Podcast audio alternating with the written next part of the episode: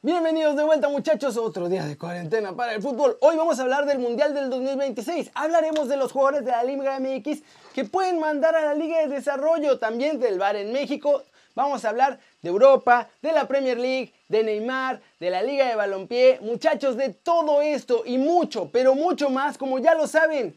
En las flashes internacionales, ¿dónde más va a ser muchachos? ¡Intro!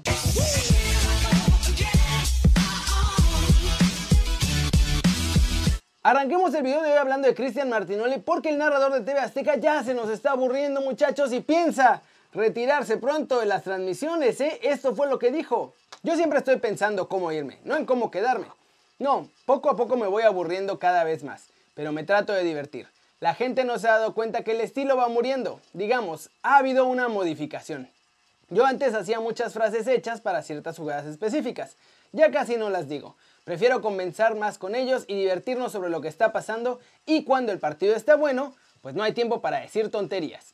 Desde el primer día que hice una nota deportiva, fueron tres renglones con el Toluca. El portero de mi equipo, que era en ese entonces el Toluca 3, me recriminó porque yo jugaba ahí.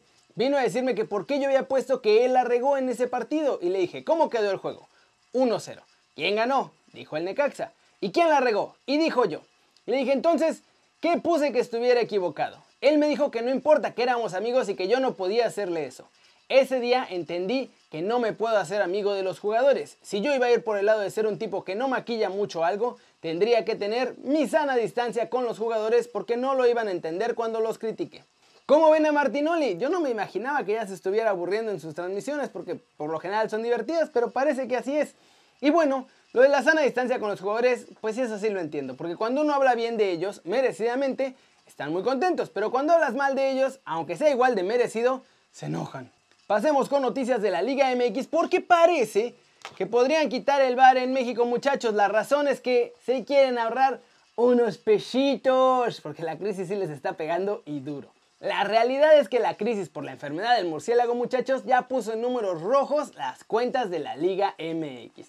Entonces mis muchachos ya están ideando cómo ahorrarse una lana ahora que regrese a jugar el clausura 2020. Una de esas opciones es la de quitar el bar, por lo menos uno o dos años, para así ahorrarse toda la lana de la operación, de los árbitros y de todas esas cosas que tienen que pagar, ¿verdad? Ahí les va lo que dijeron los dueños. Dicen que no es una opción que esté sobre la mesa, pero que pues lo están viendo ahí a la distancia.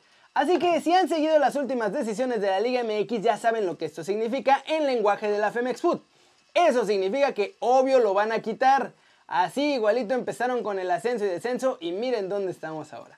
La lana que se ahorrarían serían 15 mil pesos por cada árbitro que esté en cabina, 7 mil más por cada operador de la unidad móvil y la renta de la unidad móvil de cada estadio, que esa es la cara. Cada unidad anda por ahí entre los 100 y los 200 mil pesos por día en cada estadio, así que se ahorrarían un buen billete. Por cada año que quiten el bar, la federación se ahorraría 60 millones de pesos. ¿Cómo la ven muchachos? La verdad es que yo creo que la cosa es triste, pero cada vez está peor en la Liga MX. La están haciendo pedazos por todos lados. Ya mejor que se apure la Liga de Balompié para por lo menos tener otra opción, porque al paso que van los directivos de la Liga MX no tardan en hacer esto una cosa inaguantable. En más noticias del Clausura MX, mejor conocido como el torneo en que se decidió darle la torre a todo el fútbol mexicano aprovechando la enfermedad del murciélago, vamos a hablar de los chavitos mexicanos que pueden ser afectados por la nueva Liga de Desarrollo.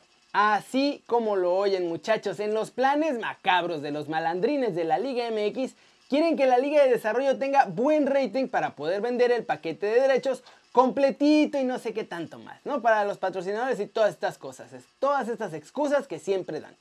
Están presionando por debajo de la mesa, como siempre, para que los clubes de la primera división muevan piezas con mucho potencial a esta liga. No vamos a ir muy lejos, les voy a poner el ejemplo de los cuatro grandes en México porque tienen un montón de chavitos sub-23 que serían perfectos para la nueva liga de desarrollo y que los podrían mover voluntariamente a la fuerza a sus filiales para subir el rating. En Chivas los que corren riesgo de bajar son Cristian Calderón, Gilberto Sepúlveda, Uriel Antuna, Jesús Angulo, Fernando Beltrán, Alejandro Sendejas, Alexis Vega, José Juan Macías y Ronaldo Cisneros. En Pumas están en riesgo Alan Mozo, Johan Vázquez, Jerónimo Rodríguez, Ale Mayorga, Rodrigo Cerecedo, Diego Rodríguez, Alejandro Zamudio y Sebastián Saucedo. En Cruz Azul, Andrés Gudiño, Sebastián Jurado, Misael Domínguez, Alexis Gutiérrez, Roberto El Piojo Alvarado, Santiaguito Jiménez y América puede mandar hasta 5. Sebastián Córdoba, Jorge Sánchez, Óscar Ortega, Antonio de Jesús López y Miguel Leiva Río de la Loza. ¿Cómo la ven? Les digo que le están dando en toda la Mauser a la Liga MX. Por ahí va a haber unos que se van a salvar, obviamente, pero son los que son ya figuras mega consolidadas. Macías, Alvarado, Córdoba, pero los demás todavía no saben muy bien qué va a pasar con ellos, porque puede ser que a partir del torneo que entra estén jugando en la Liga de Desarrollo y no en la Liga MX donde ya estaban jugando. Y finalmente, algo de buenas noticias, caray, que hoy ha estado bastante lamentable este noticiero, pero gracias a las chicas de la selección de Estados Unidos, México podría tener el Mundial de 2026 para nosotros solitos, muchachos, sin compartirlo con los gringos. Y es que, si no lo saben, las chavas de la selección femenil de Estados Unidos demandaron a su federación porque les pagan mucho menos que a los hombres. Su demanda fue desechada y están furiosas. Pues bien, todo esto hizo que el candidato presidencial, Joe Biden, confesara que si no les pagan más a las mujeres cuando él sea presidente, lo que va a hacer es quitarle el presupuesto a Estados Unidos para hacer el Mundial de 2026. Eso, exactamente eso muchachos. No solo en México toman decisiones tontas. Ahora, todo depende también de que Biden gane las elecciones presidenciales, pero anda bastante favorito allá en Estados Unidos. ¿eh? ¿Qué pasaría si le quitan el presupuesto a los gringos? Pues entonces pasaría que México tendría que poner esencialmente el resto de la lana en cuanto a infraestructura con estadios, comunicaciones, transporte, etcétera, etcétera. Cosa que si nos ponemos a pensar ya tampoco está tan complicada porque sería cosa de mejorar el transporte, eso es fundamental. Y de los estadios ya tenemos el Akron, tenemos el nuevo Corona, tenemos el Gigante de Acero, por ahí está casi listo el Estadio Nuevo de Mazatlán. Solo habría que darle una manita de gato al Estadio Azteca y quizá una manita de gato a un par de estadios más. Que igual le tenían que dar manita de gato porque ya se iba a hacer el Mundial. Canadá es de chocolate. Así que si Estados Unidos no organiza esto, el grupo se desarma y quedaría solo México. Como ven, la verdad es un poco exagerado lo del candidato Biden, pero bueno, ya saben que allá son bien progres y entonces quieren verse bien para ganar más votos. Al final, todos estos pleititos de salario, al único que podrían terminar beneficiando es a México de cara a ese mundial, porque además ya sabemos que FIFA no le quita las sedes a los países a los que ya se las dio, ¿verdad Qatar? Así que en una de esas si se ponen truchas y allá en Estados Unidos siguen peleándose, ese mundial va a ser solo para nosotros. Por fin una buena noticia muchachos. Una. Flash News, los Pumas estaban buscando portero y lo estaban haciendo en el extranjero muchachos. Lo quieren de la Premier League. Mitchell quiere a su compatriota Roberto Jiménez que es propiedad del West Ham y podría llegar prestado al Pedregal. Raúl Jiménez externó que darle el título al Cruz Azul no es lo ideal pese a que la enfermedad del murciélago ha parado todo esto. ¿Por qué? Porque había otros clubes en la pelea en la Liga MX y espera que se complete el clausura 2020. Los jugadores del Porto regresaron a las prácticas y fueron recibidos por un montón de aficionados, como 40, que estaban ahí con banderas muy felices y que no respetaron su sana distancia, muchachos.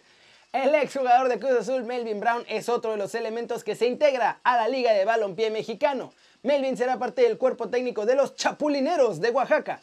Será el auxiliar del timonel Ricardo Rayas.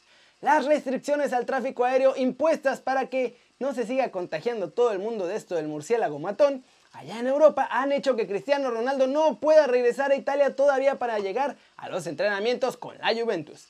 El ex capitán del Barcelona, Xavi Hernández, reconoció en una entrevista que todavía necesita un poquito más de experiencia antes de poderse sentar en el banquillo azulgrana para dirigir al primer equipo. Pero eso sí, quiere empezar a hacerlo pronto para todavía contar con Leo Messi y dijo que también quiere a Neymar en la plantilla. Y hablando del brasileño, de acuerdo con el diario español Mundo Deportivo, Neymar rechazó la oferta de renovación del PSG que nada más le ofrecía 100 millones de euros no más por renovar, además de un sueldazo, todo por regresar al Barça. Muchachos, en la Premier ya se pusieron unos muchachos bastante punks, unos equipos que dicen que no quieren volver a jugar y que está mal y que no sé qué. Y ya están viendo cómo calmarlos. Todos tranquilos muchachos, lo que va a pasar es que es esto. Van a tener que aplacar a esos rebeldes porque para sorpresa de absolutamente nadie, los seis equipos que se están oponiendo a que se vuelva a jugar son los seis últimos equipos en la tabla general y que todos están en riesgo de descender. El Brighton, el West Ham, el Watford, el Bournemouth, el Aston Villa y el Norwich City. Obvio, lo que estos muchachones exigen es que se suspenda la liga y que no haya campeón, pero que tampoco haya ascenso ni descenso. Claramente. Eso sí, muchachos, ya sabemos que dinero, dinero, dinero. Aprende algo, dinero. Y ni de chiste. Se va a parar la liga por estos muchachos. No se van a arriesgar a perder más de mil millones de billetes verdes solo porque estos chavos no quieren descender. De por sí, ya con la pausa que ha habido hasta el momento, perdieron 340 millones.